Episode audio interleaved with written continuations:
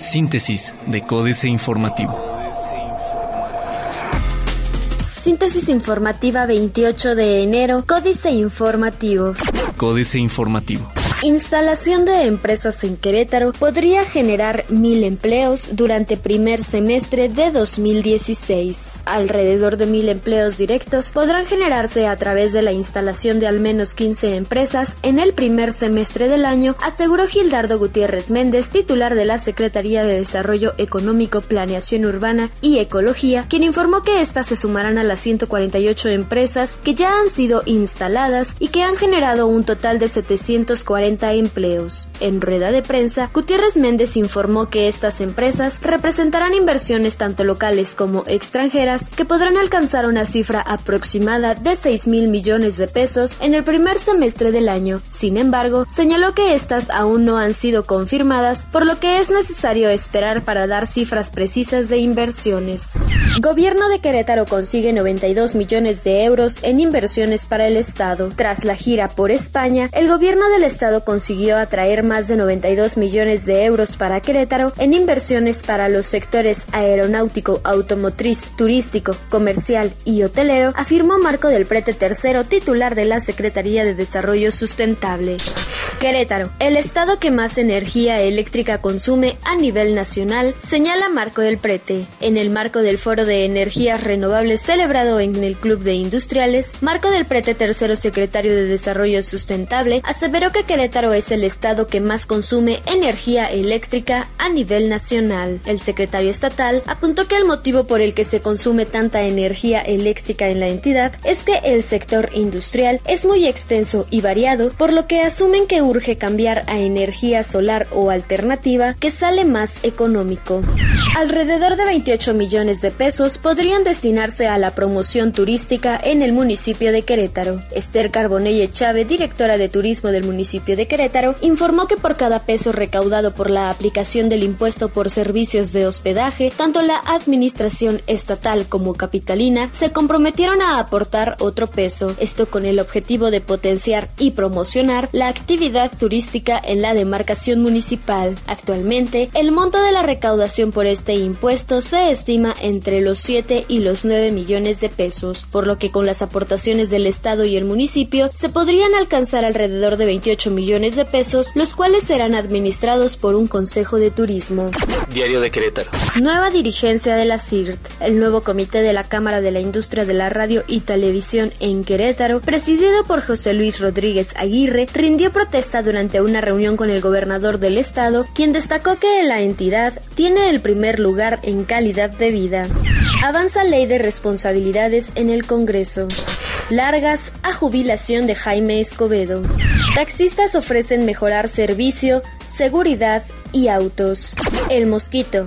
Se analiza información del costo-beneficio del servicio de recolección de basura. El tema de las pandillas está controlado en Félix Osores. Se esperan 148 nuevas empresas en la capital en el primer semestre. Multas por cerrar tarde. Plaza de Armas. Tumba Capital más de mil becas a estudiantes. Al señalar que se han sostenido diversas reuniones con el director del Instituto Queretano del Transporte, Alejandro Delgado Oscoy, la titular de la Secretaría de Desarrollo Social y Humano en la capital, Beatriz Marmolejo, reconoció que se han suspendido las 1.200 becas de transporte público que el municipio prestaba a estudiantes. Comienza análisis de perfiles para comisionados de la Comisión Estatal de Información Gubernamental. Exige PRD a Marcos seguridad pública. El corregidor. Llegarían a Querétaro inversiones por 92.5 millones de euros, dice Cedesu. Devuelve Hacienda 22 millones de pesos a la UAC. El gobierno federal reconsideró el recorte presupuestal que hizo al presupuesto de la Universidad Autónoma de Querétaro y decidió, en un hecho sin precedentes, retornar 22 millones de pesos a las arcas de nuestra alma mater. Se trata de recursos provenientes del Programa Integral de Fortalecimiento Institucional PIFI, del cual el pasado mes octubre, la Secretaría de Hacienda y Crédito Público había anunciado un recorte de 22 millones de pesos. Presentan balance por gira en España. Instituto Nacional de Evaluación Educativa sin pronunciarse por maestros no evaluados. Noticias. Subastarán 75 vehículos. Espera municipio apertura de más de 5.000 negocios. Miércoles Ciudadano en la delegación Félix Osores. Reforma. Se desploma 45% valor de venta petrolera. Obligarán a senadores a comprobar gastos para poner un alto a la discrecionalidad y opacidad en el manejo de más de 1.200 millones de pesos anuales entre los grupos parlamentarios del Senado. La Junta de Coordinación Política y la mesa directiva determinaron manejar ese presupuesto en cuentas bancarias. Los legisladores firmaron el lunes un acuerdo para homologar la contabilidad, lo que obligará a las fracciones a manejar los recursos a través de cuentas bancarias y a comprobar los gastos, preferentemente a través de los estados de cuenta.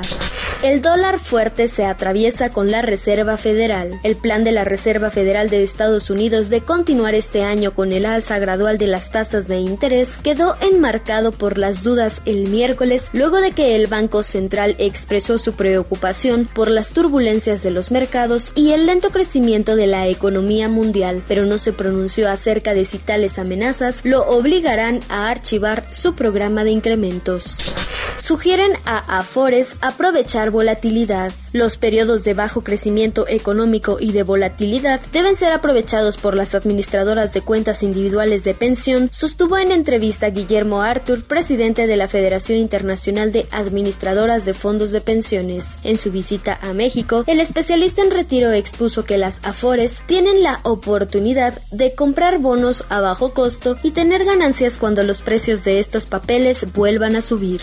La jornada.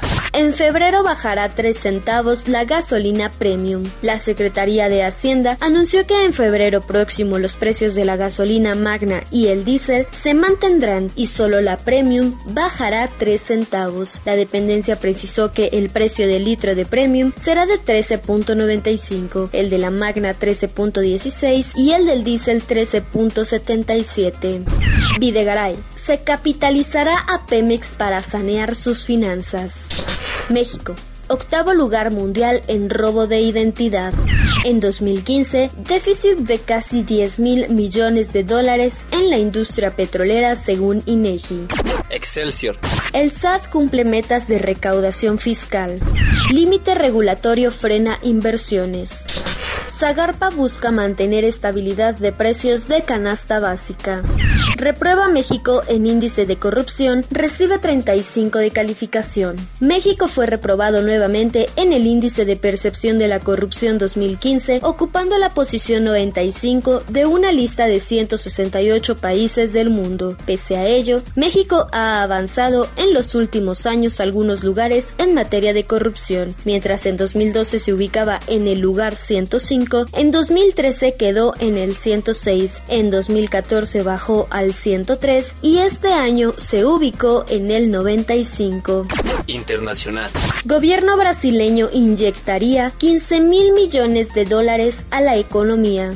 Mauricio Macri, la indiscutida estrella latinoamericana que vi en Davos tasa de desempleo en España cae a un mínimo de cuatro años y medio. América Economía. El número de desempleados cayó el año pasado en España en una cifra récord de 678.200 personas gracias a la recuperación económica del país, lo que permitió que la tasa de desocupación tocara su nivel más bajo de los últimos cuatro años y medio. Según datos publicados este jueves por el Instituto Nacional de Estadística, la tasa de desempleo en España cayó entre octubre y diciembre de 2015 en .29 puntos porcentuales, su cuarto descenso trimestral consecutivo, para terminar el año en un 20.90% de la población activa, su nivel más bajo desde el segundo trimestre de 2011.